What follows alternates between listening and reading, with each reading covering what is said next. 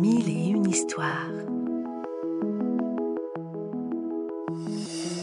Une série audio tirée de la collection de livres et des magazines édités par Fleurus Press.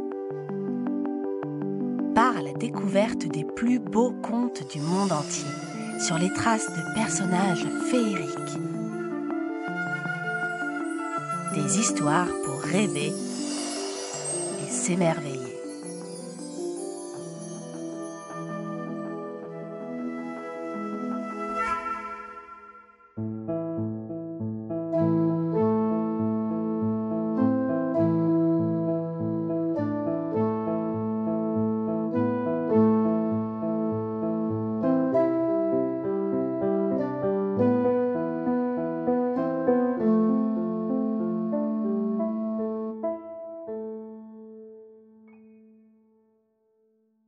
Pinocchio et Geppetto. Un soir, Geppetto, le vieux menuisier, se sent un peu seul dans son atelier. Alors, il choisit un beau morceau de bois et se met au travail en chantant. Qui va fabriquer un beau pantin pour lui tenir compagnie? C'est le vieux Geppetto. Et comment se nommera ce petit pantin joli? Je l'appellerai Pinocchio. Geppetto travaille toute la nuit et au matin, son pantin de bois est fini. Bye, Geppetto. J'ai bien travaillé. Je vais me coucher. Allez, bonne nuit. Euh, bonne journée, Pinocchio. Poil au dos Quoi? Dit Geppetto tout surpris. Quelqu'un a parlé?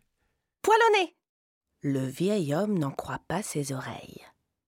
Il n'y a personne d'autre que moi ici, à part ce pantin. murmure-t-il. Il regarde autour de lui, un peu inquiet. Soudain, il voit le petit pantin cligner des yeux. Je deviens zinzin. Un pantin, ça ne bouge pas tout seul.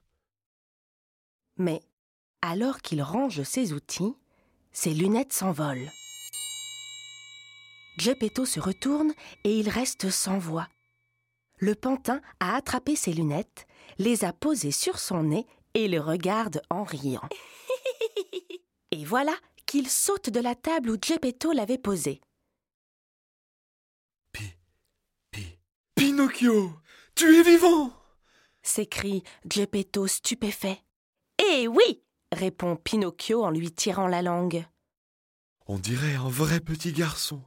Mon petit garçon s'exclame Geppetto, qui a toujours rêvé d'avoir un enfant. Le vieil homme attrape Pinocchio et se met à danser de joie avec lui. J'ai un fils J'ai un fils Mais le pantin a trop envie d'aller se dégourdir les jambes et zou s'échappe, ouvre la porte et file dans la rue. Pinocchio Crie Geppetto. Reviens tout de suite Obéis à ton papa Le pauvre homme court derrière le pantin, mais ce polisson disparaît au coin de la rue. Pinocchio s'amuse comme un fou. Loin de Geppetto, il gambade à toute allure avec ses petites jambes de bois. Mais au bout d'un moment, il a faim et décide de rentrer chez le menuisier. Sur le seuil de la porte, il s'écrie Eh oh C'est moi, Pinocchio Je suis revenu et j'ai drôlement faim. Cri, cri. Pas la peine de crier. lui répond une petite voix. Geppetto n'est pas là. Il est parti te chercher. Ben, c'est qui ça? S'étonne Pinocchio. Ça, c'est moi, le grillon, le grand spécialiste des petits conseils. En veux-tu un? Si ça te chante, grillon, dit Pinocchio, impatient. Mais dépêche-toi J'ai faim Le grillon dit d'un air important. Les enfants doivent obéir à leurs parents. Et ils doivent aller à l'école au lieu de traîner dans les rues.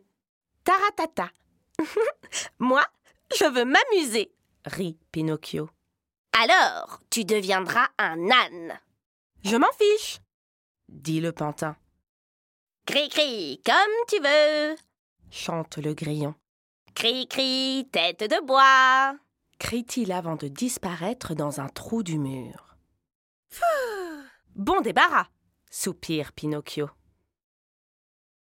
Se rappelant qu'il a faim, Pinocchio cherche quelque chose à manger.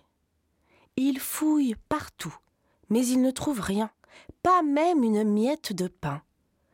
Alors, ce coquin de pantin fond en larmes. Le grillon a raison. Si j'avais obéi à Geppetto, je serais encore avec lui, et il m'aurait donné à manger comme à un petit garçon. Et je serais heureux, pas comme maintenant.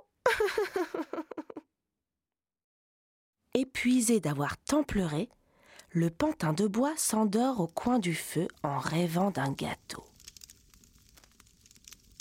Plus tard, Geppetto rentre à la maison, tout triste de n'avoir pas retrouvé Pinocchio.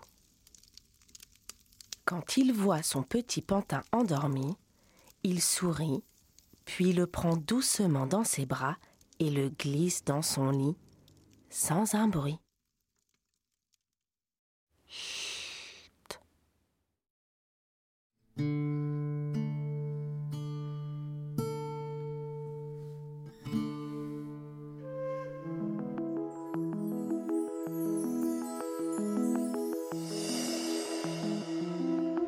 On espère que ce conte t'a plu et qu'il t'a donné envie d'en découvrir beaucoup d'autres.